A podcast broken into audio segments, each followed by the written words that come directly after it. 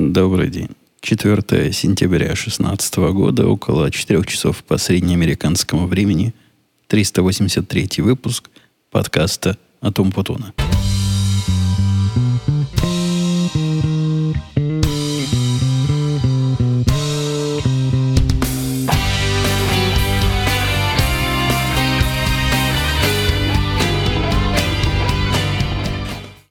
Это я к вам пришел еще не отдышавшись после своего ежедневного, ну, что там скрывать, могу и похвастаться, ежедневного занятия а, спортом. Я не знаю, можно ли назвать мое 45-минутный бег на тренажере спортом. Ну, наверное, таким упражнением можно назвать. До спортивных высот, конечно, мне не, не, не дойти в таком темпе. Но, тем не менее, дело полезное. Я никому рекомендовать не буду, потому что знаю, как противно звучит, когда какие-то сторонние люди вам говорят, у, займитесь спортом. Займ... Не, я чисто по себе. По себе вам скажу, что с тех пор, как я стал делать это регулярно, а у меня было... Это мой второй подход к регулярности э, этого мероприятия. Так вот, э, первый мой подход я не помню, чем кончился. То ли ногу я тогда сломал, что-то внешнее помешало, и я э, на, на какое-то время не мог вернуться, не мог себя заставить вернуться. А мой последний подход, он уже довольно долго, довольно долгая последовательность, без пропусков, без э, э, всяких нарушений режима. И я себя как-то лучше чувствую, веселее, активнее. Ну, я даже даже не могу научно вам объяснить. Казалось бы, должен устать, но нет, в процессе каждый день, в рабочий день и выходной, в один из. Встаю в два часа по будильнику. Он в телефоне записан. Вы, вы помните, моя система в том, чтобы не забыть, и была регулярность, и был режим. Вот телефон в этом смысле будильником помогает.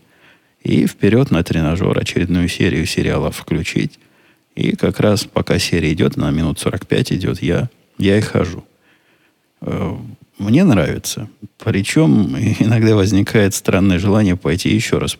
Прошел 45 минут, посидел, поработал, и к вечеру вдруг желание, с которым пока я успешно борюсь, пойти сделать это еще раз. Мне кажется, это будет какой-то перебор.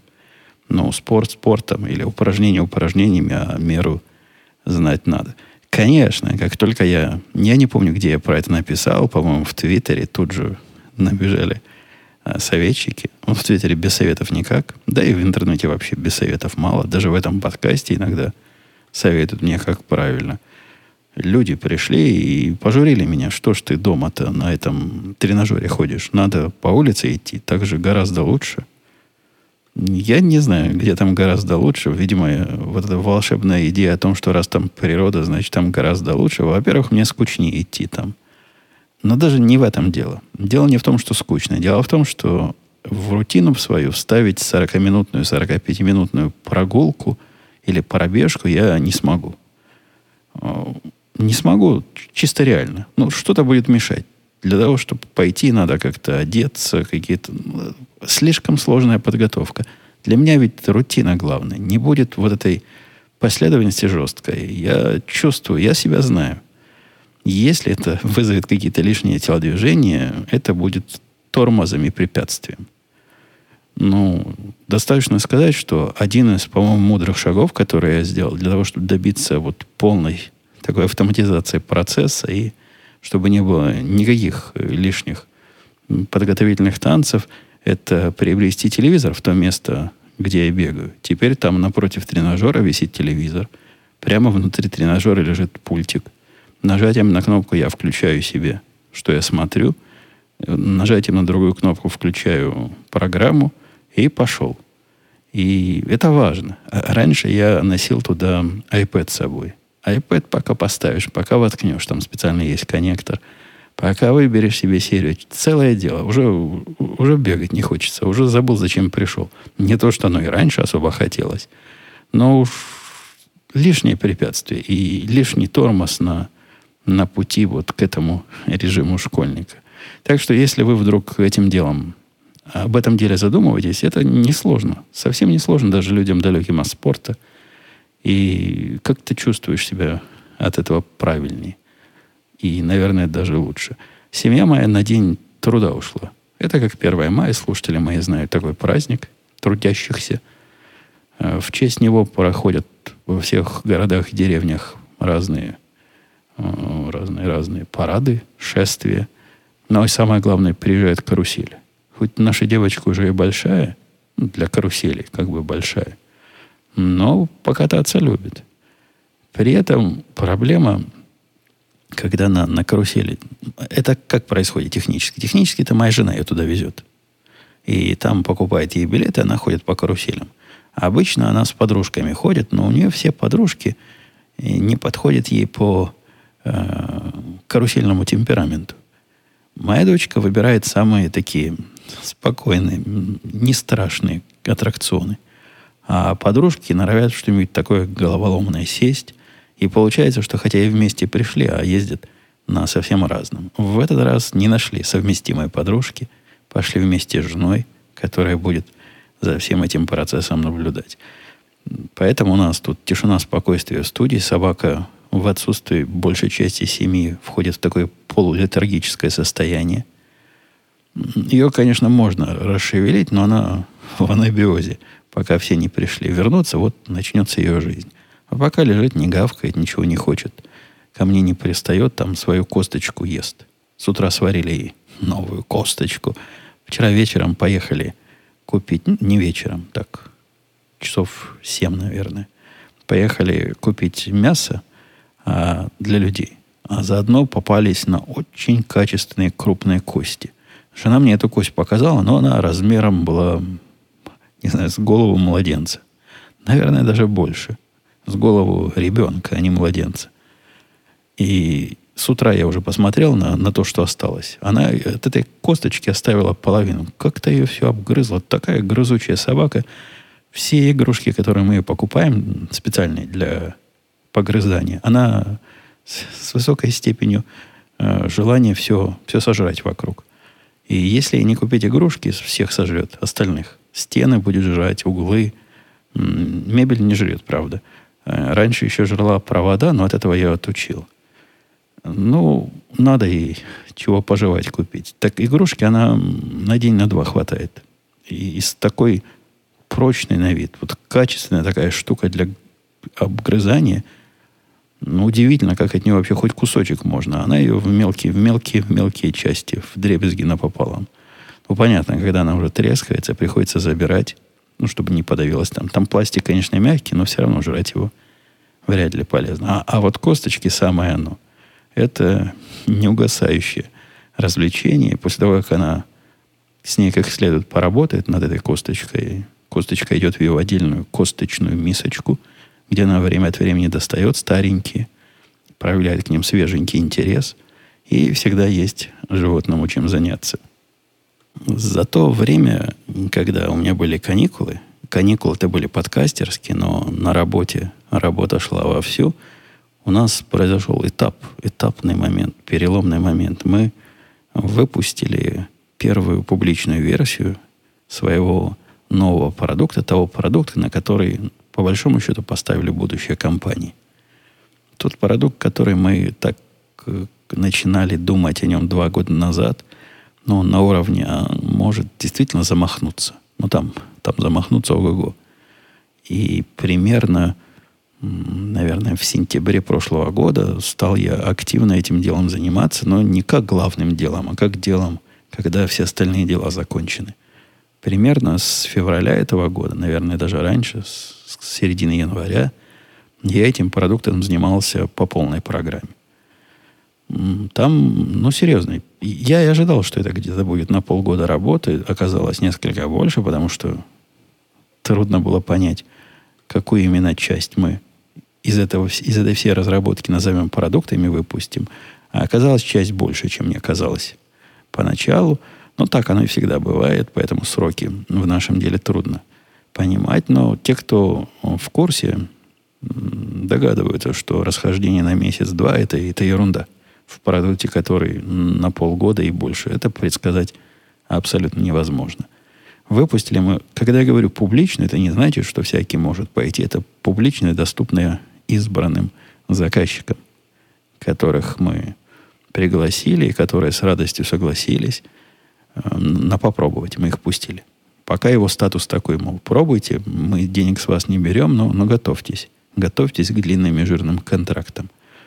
Пошла на ура. Версия наша вышла сколько, месяца два уже – мы ее показали таким корневым интересантам. Интересанты, я вижу ведь, что они делают. С этим активно, ну, особенно поначалу активно и игрались. Выписали нам длинный список пожеланий. Самый главный заказчик написал такой конкретный список пожеланий. Вот видно, что они это вынашивали с альтернативной системой годами, и пойти им с этими пожеланиями было некому – а тут они к нам пришли. И вот сейчас, сегодня, вчера, вот в эти дни выходит наша следующая очередная версия, в которой учтены все эти пожелания. Там, там тоже много чего неожиданного оказалось. Ну, все, что новое, я сам придумал. И наша, наш э, департамент, ну, из одной тетки, наш отдел бизнеса придумал. И я согласился с этим в том контексте, что это, мол, не полный бред – и это можно сделать, и это можно показать как-то. В общем, мы нашли компромиссы, мы их всегда находим. Все это туда вошло. Короче говоря, серьезное обновление вышло, и готовимся мы его показать во вторник, в среду, ну, где-то на этой неделе. С этим тоже конфуз произошел, потому что если вам, дорогие слушатели, кажется, что у технарей есть проблема завершения, для тех, кто не знает, о чем я говорю, это проблема, когда какой-нибудь программист или другой технически косая черта творческий работник э, нечто строит, и многие из нас, из техническо-творческих работников, не могут поставить в процессе точку и решить, когда уже достаточно хорошо и хватит дальше делать лучше. Потому что лучше можно доходить до идеала. Это, это Самсон и черепаха, или не Самсон, кто там с черепахой на, наполовину каждый раз сокращал расстояние. Это дело невозможное. То есть дело возможное, только завершить это невозможно. От этого возникает проблема завершения, когда все лучше и лучше, а когда делаешь нечто получше, есть шанс сломать то, что было и так хорошо до этого. Потом приходится возвращаться и чинить. У меня такой проблемы вроде бы нет, я, я за собой не замечал. Наоборот, я из тех людей, которые пытаются устранить эту проблему у своих работников – но вот у, у бизнеса такая проблема, оказывается, есть. И даже еще в более нещадящем виде, в более калечащем виде, чем у технарей. Если технарь пытается сделать концептуально лучше, вот, чтобы ему было приятно это смотреть, то есть даже нечто работающее, он немножко по-другому напишет, но вот оно будет ему приятнее.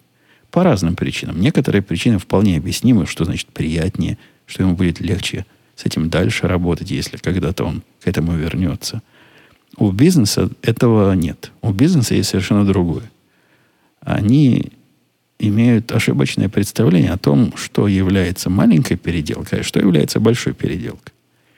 И когда я намекнул недели полторы назад, что, мол, ну, уже в принципе все сделали, что планировали, давай закрывать, а, показывать заказчику – а все, что дальше придумаем, сделаем в следующий раз. Мы ж ни, никуда не уходим. Мы не расходимся после этой версии.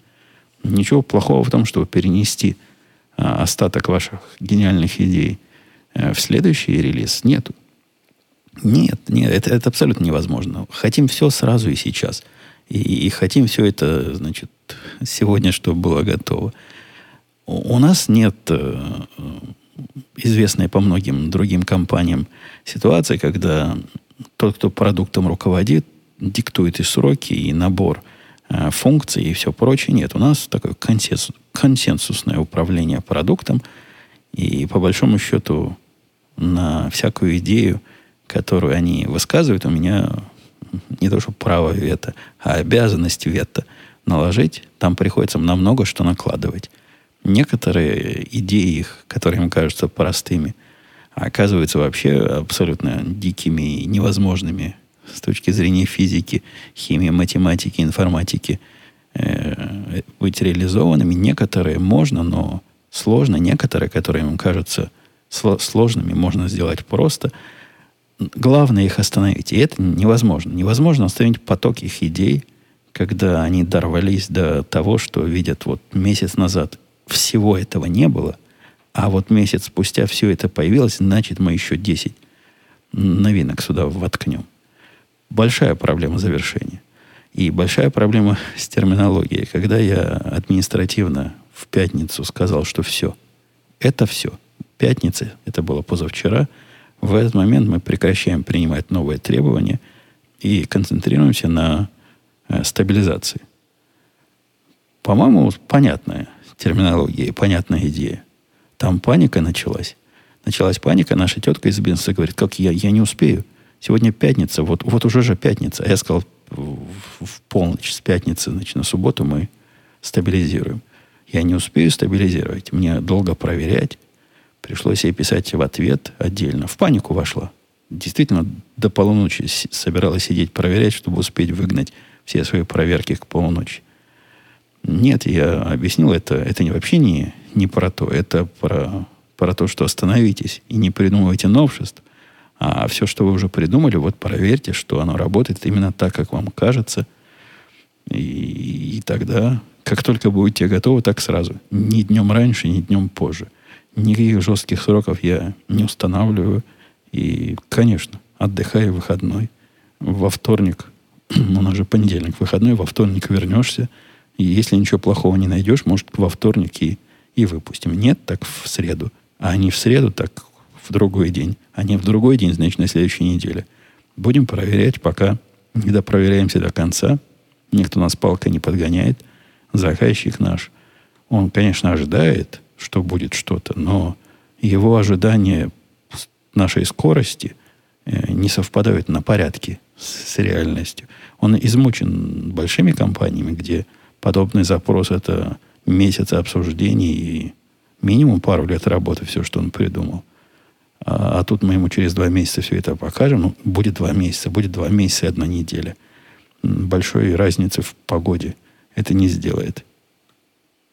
Снимая из, из того, на что я делал зарубки, узелок развязал на майке. Пришлось всю эту неделю в одной майке ходить, потому что на ней был узелок.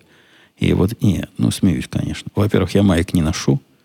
Знаете, такая странная идея есть. Я, я такого не видел давно такие майки, которые носят мужики. Загадка для меня, зачем они... Это такое типа нижнее белье, это чтобы... Э, чтобы что? Чтобы майку каждый день менять, тогда можно рубашку не каждый день менять. В чем идея ношения майк? Или это так для северных стран актуально, где, где холодно, и надо э, какие-то как бы кальсоны только на тело носить? Не знаю. Никогда я этого не понимал, так что майк таких я не ношу.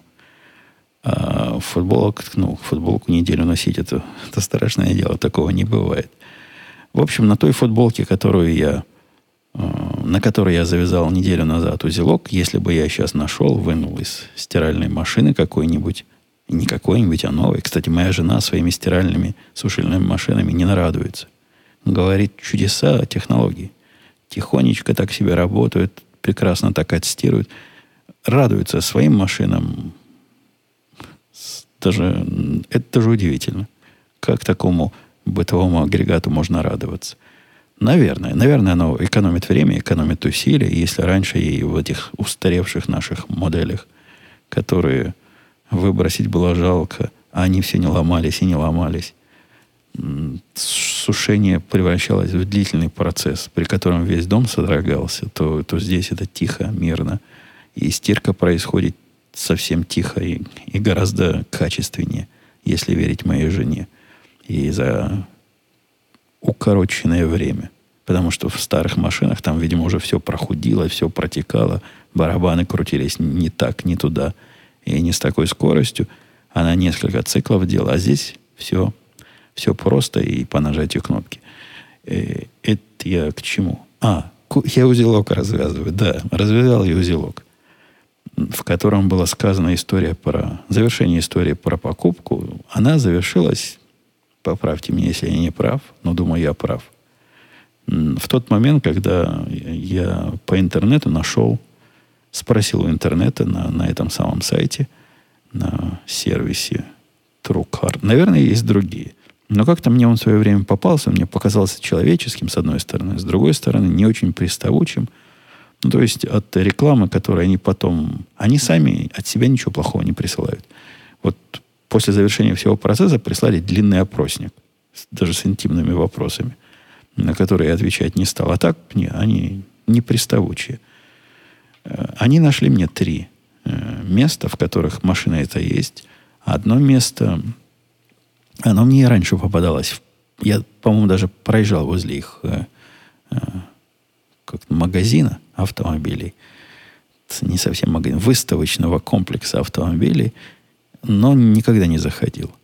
А тут они были в списке первые, потому что вот именно вот такая, вот фотография этой модели, вот она вся, вот ее описание, прямо номер машины, пошел посмотреть, номер, номер двигателя, этот ВИН, который называется.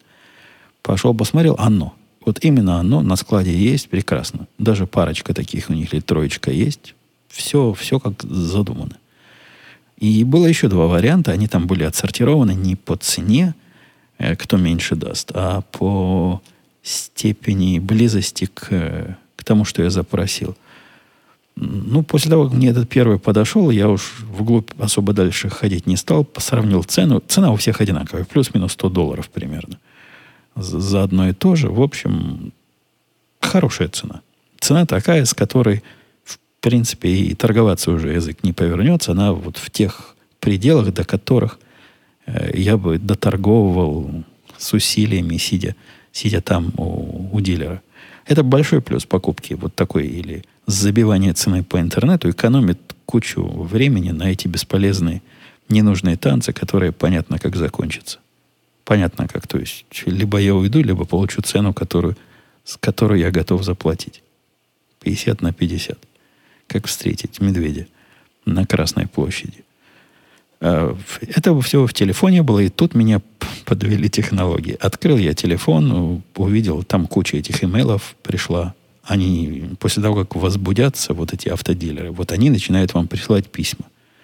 И от того, что у них внутренняя конкуренция – от одной и той же компании можно получить несколько писем, где каждый из этих э, продавцов пытается тебя в свои сети затянуть. Сложно проследить за всеми этими цепочками.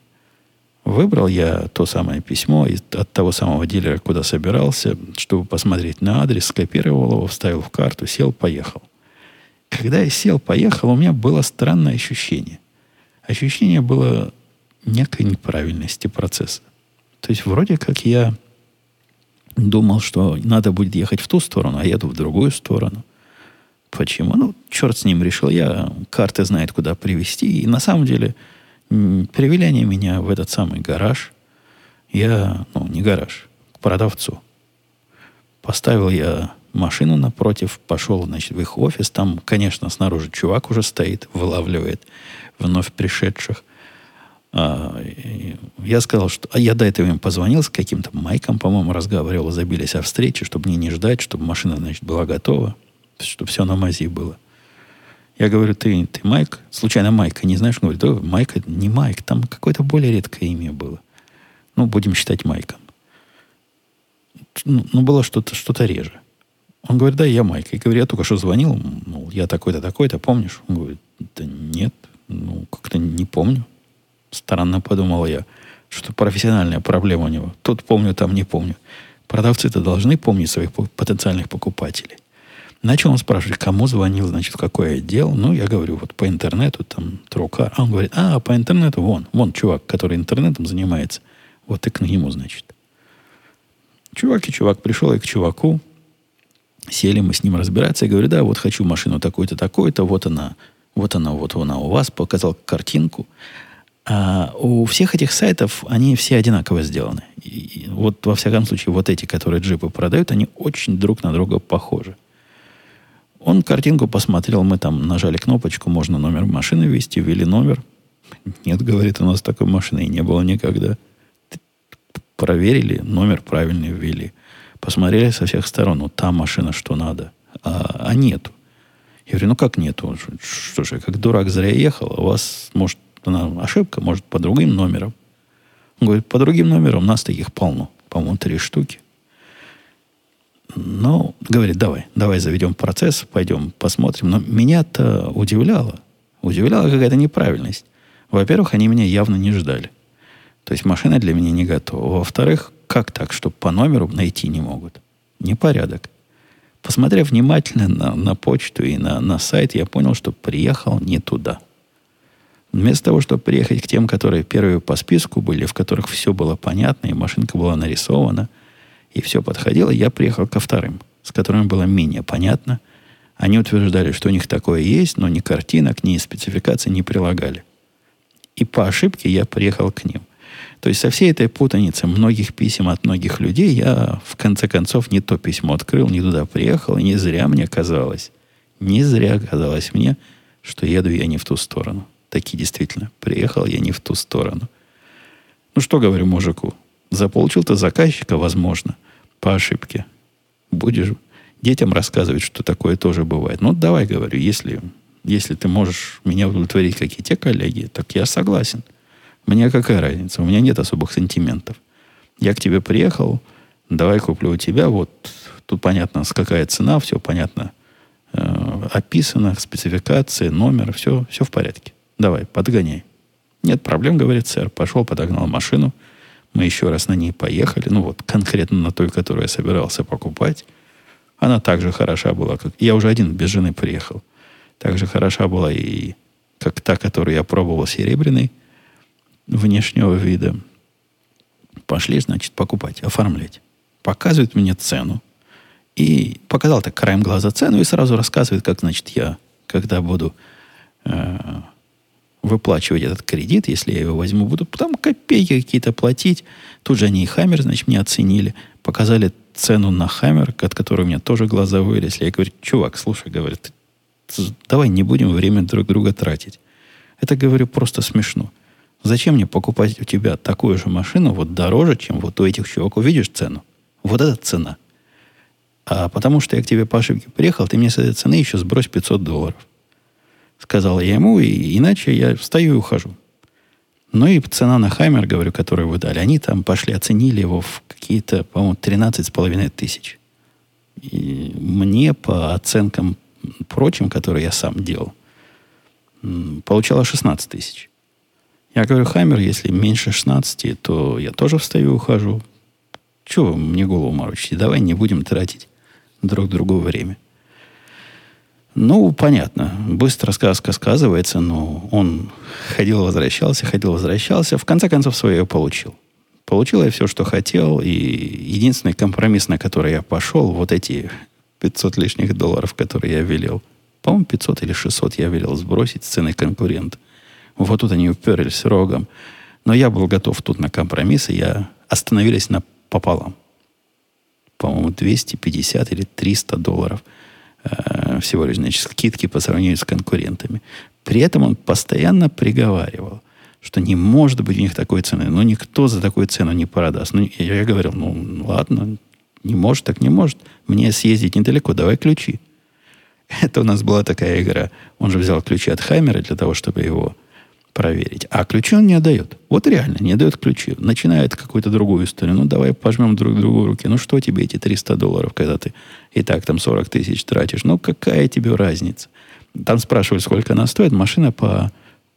Тут тайны никакой нет. По ценнику стоит, по-моему, 45 тысяч. Э, когда я выторговал, получилось там 40, не 40, 38 200, 38 300, или 500. Где-то, я уже не помню деталей, но где-то в ту сторону. Э, хорошая, нормальная цена получилась. Ну, и за Хаммер я тоже получил, что собирался. Хотя, конечно, чувствую я себя не то чтобы жуликом, не. Не, я не жулик. Это же весь процесс переговорный. Они Хаммеры оценивать не умеют. Вот конкретно. Они цену вот эти 13 тысяч явно с потолка назвали. Я свои 16 назвал не с потолка. Я, когда пошел на специальный такой э, сайт для оценки, за что можно продать, где вводишь про себя все, включая э, номер, номер этой машины, э, сколько проехала, в каком состоянии и прочее, он тебе дает разброс. Разброс, который он мне дал, был, по-моему, от 13 до 16 тысяч. Видимо, они туда же вводили, но взяли нижнюю цену. Я взял верхнюю. И это в ситуации, когда состояние машины прям хорошее, вот совсем хорошее.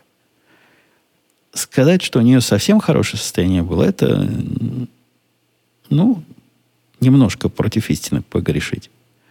Но самая главная проблема, которую, по-моему, они даже не поняли, я так ее замечательно э, в свое время починил. Вы помните, там у меня бампер же жена сломала в первые дни вождения, зацепившись им за... Это даже не бампер, а всю переднюю часть оторвала. Всю правую переднюю часть оторвала. И я все собирался поехать это правильно починить, но починка... Те, которые чин, чинили, говорили, что это не чинится, во-первых. А во-вторых, это только меняется вся морда. Каких-то денег диких хотели с меня. Денег у меня диких тогда не было. Поэтому я все это болтиком сам прикрутил, э, починил, и 7 лет она с этим болтиком прекрасно ездила. Вот с этим болтиком я ее и продал. Вот это единственный такой спорный момент. Но мне хотелось по максимуму. Я по максимуму, в конце концов, от них и получил. Процесс этот занял... Я, я мужику говорил, говорю, времени долго нет, давай. Либо давай заключаем, либо ключи мне отдавай, и я уеду. Ключи мне не отдавал, цену сбрасывал каждый раз после того, как я просил ключи. По-моему, итерации у нас эти полчаса всего длились. Это прямо рекордное время, когда он мне голову морочит, я встаю, ухожу, он, значит, цену сбрасывает. Через полчаса мы с ним договорились, пошел я уже на остальные процессы. Остальные процессы чисто технические. То есть ты идешь в отдел, который занимается финансированием, если ты не хочешь всю сразу сумму платить. Я все сразу не платить не хотел, потому что ну, потому что зачем? А, взял себе, во-первых, я же в виде денег старый хаммер, во-вторых, а, еще денег от себя приложил. Короче, на три года взял у них такую рассрочку на все, что осталось. Там в месяц подъемная сумма получается вполне. И, и, и относительно без болей. И всего три года. Пять лет, когда я платил за хаммер, это казалось долго. Я тогда еще сказал себе, что не, не следующую машину я не буду на так долго растягивать оплату ее. Поэтому три года, мне кажется, самое оно. И да, перекрутили номера. Я велел номера оставить. Все остальное было довольно живенько. Наверное, минут 40 еще заняло, вот вплоть до перекручения номеров. И а, я потом, потом оказал... Вы представляете, вот это был позор. Что потом оказалось, если вы думаете, что позором является то, как я не к тому дилеру поехал, то после того, как я приехал домой, я понял, что один-то узелок я не, не развязал. Когда я ехал туда, я из машины, из хаммера все вынул. Он был абсолютно чистый, то есть вообще внутри ничего нету из своих вещей. Но кроме держателя для телефона, потому что ехал по GPS э, телефонному, вот я его открутил, все еще раз проверил, что ничего не осталось, и забыл о главном. Параноик во мне забыл очистить GPS в автомобиле. Очистить GPS с адресами домашними, рабочими, куда ездил, с историей всего этого.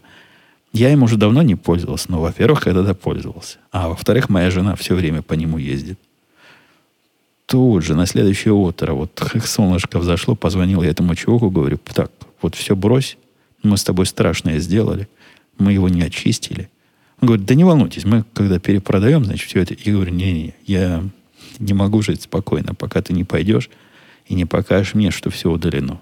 Он такой старательный, прямо сразу пошел, вот сразу э, пошел и через пять минут мне прислал набор фотографий, в котором показал шаг за шагом, как он очищает э, мою навигационную систему на, на стареньком хаммере, и как все удаляет, и что никаких следов моих частных записей там не осталось. Да, это был, это реально был какой-то позор. И если вы спросите, я, я уже на ней довольно давно езжу, уже сколько, недели три, наверное, езжу, да? Как оно все, так я вам скажу, что таки хорошо. Пожалуй, это самое удачное, ну, вот к этому моменту. Может, она через два дня так сломается или через неделю э, колеса не туда развернутся, и она сама поедет куда ей надо. Но на сейчас это лучшая машина из тех, что я водил – при этом машины-то я разные водил. Это не только те, которые владел. С тех пор, как Хаммер ломался, я много разных других попробовал, в том числе и на долгий срок. Там я делился с вами, были кого там только не было. В общем, волей-неволей мне пришлось на многом поездить. Но и в прошлой моей жизни, в израильской, я тоже на разном ездил. Ну, оно такое разное, немножко необычное для американского рынка. Э, но, но тоже выборка была довольно большая. Это, это и к тому, что, пожалуй, эта машина лучшая из всех, на чем я когда-то ездил. Лучшая с точки зрения езды. Для меня в машине главное, как, как в ней из точки А в точку Б доехать. Доехать легко. С точки зрения безопасности тоже она, мне кажется, очень параноидально превосходно. С точки зрения комфорта, ну да, не с чем сравнивать. Ни на чем таком я... Ну, пожалуй, на Кадиллаке крутом, когда я ездил одно время, э, вот он был сравним. Но это мне явно нравится больше, чем тот навороченный Кадиллак. С точки зрения вот ощущения меня как водителя, тоже прелестно. Эм, не во что кинуть камень, за исключением одного. За исключением борцов за чистоту окружающей среды. Вот в этих бы я кинул камень. В этом автомобиле есть такая штука, которую, по слухам, я ведь небольшой специалист в истории автомобилестроения, но, по слухам, это давно уже появилось у, у всех нормальных европейских автомобилей.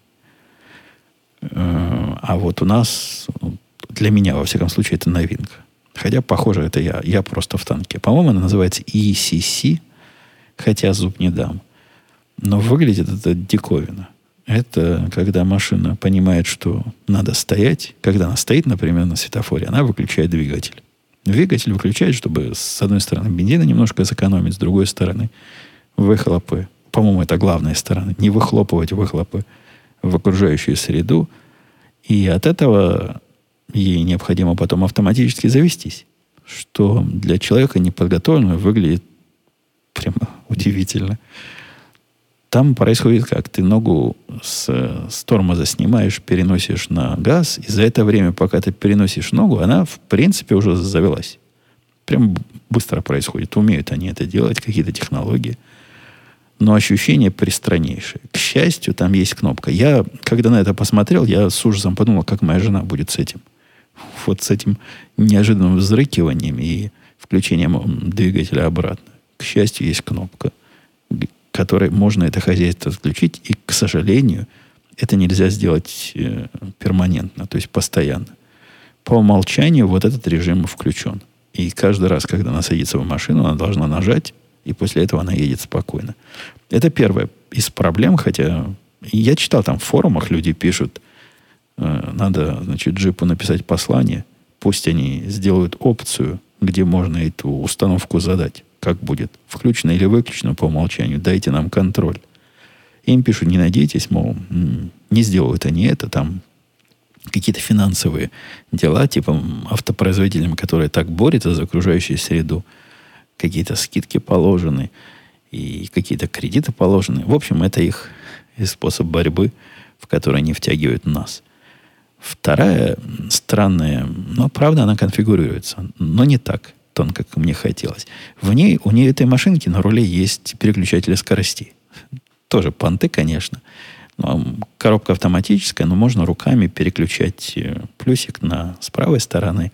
Такая, такое ушко. Знаете, как на запорожцах были, на старых. Переключение, по-моему, прямо на руле. Э, а может, и только в варианте каком не, не помню. Но, по-моему, я такой последний раз на запорожце в советской жизни видел.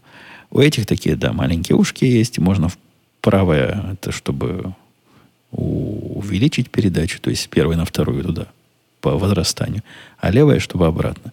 Штука прикольная, но ее легко можно случайно нажать. К счастью, можно задать, отключить это или включить, но, к несчастью, оно не помнит эту установку для водителя.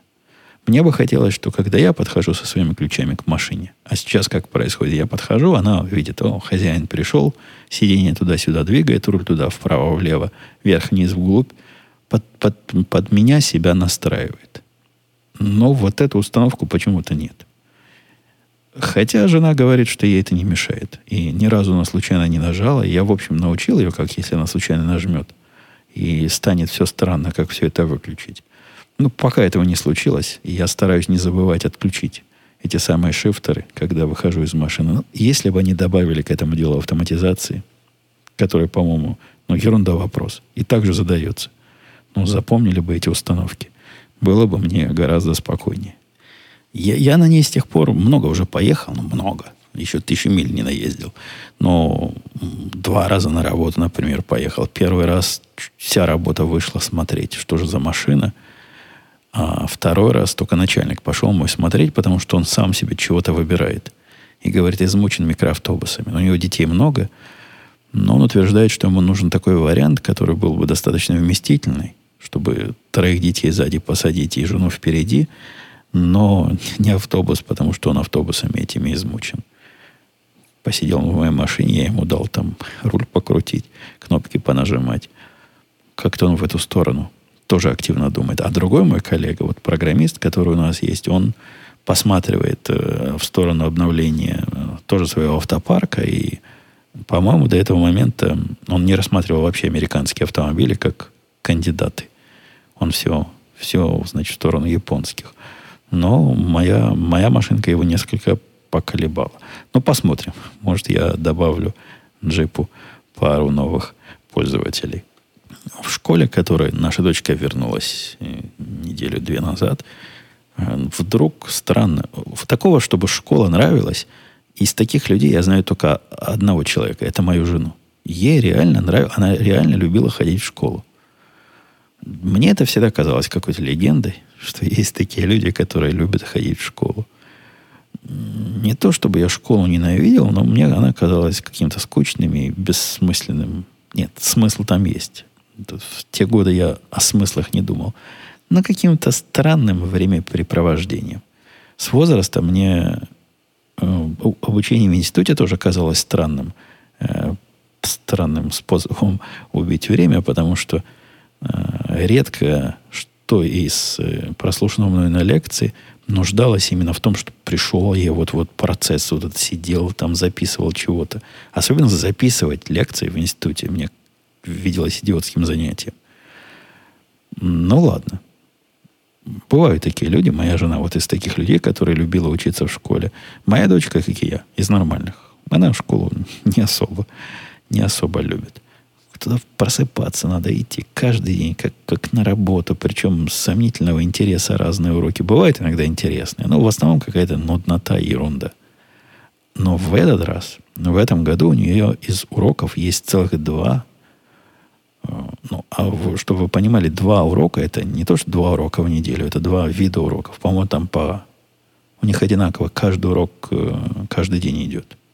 Ну, вы понимаете, да, идею? Если шесть уроков, то каждый урок раз, раз, раз, и, и расписание одинаково. Тут я зуб не дам, но, по-моему, оно примерно так у них работает. Так вот, есть два урока, которые она реально любит.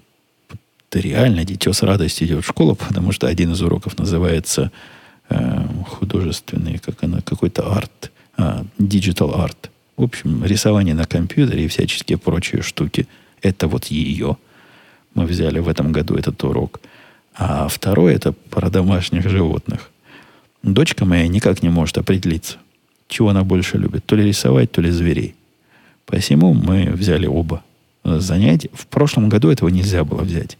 Там тут довольно сложная система выбора – тех уроков, которые у тебя будут в следующем году. По большому счету, это ученик с родителями собирается, выбирает. Там еще есть консультанты, которые говорят. Но есть некоторые предварительные требования, которые необходимы. Нельзя, например, взять какую-нибудь продвинутую математику до того, как ты завершил курс базовой алгебры. И это понятные связи. А кроме того, есть менее понятные связи. Например, нельзя было взять вот этот, э, вот этот цифровой искусство ее до того, как она завершит какое-то количество кредитов по, по, по истории набрала. Э, там сложно. Все сложно, но, в общем, разобраться можно. Есть материалы, по которым можно. В этом году все это нам стало можно. И если на этом цифровом арте понятно, чего не делают, рисуют на компьютерах всякие, всякие штуки, обрабатывают разные... Он в основном про рисование и компьютерную обработку нарисованного тобой же – не про фотошоп. Хотя вроде и фотошопы обещали разные. Они там, по-моему, в основном сейчас с иллюстратором э, занимаются. А вот про домашних зверей это вообще удивительный класс. Приносишь туда своего, привозишь туда своего домашнего питомца. И вот, вот такой класс. Там учат, как с этими зверями обращаться, как их воспитывать, как их тренировать.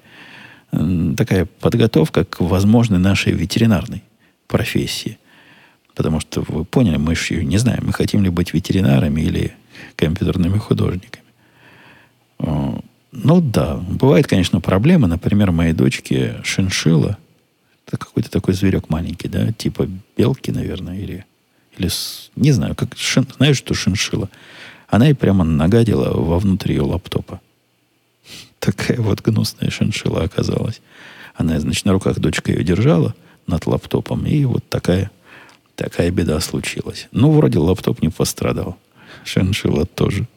Давайте вспомним, что теоретически у нас существуют вопросы и комментарии. В этот раз мое теоретически, оно, конечно, и к вам, и к вам относится, потому что вы не поддерживаете взятые на себя обязательства.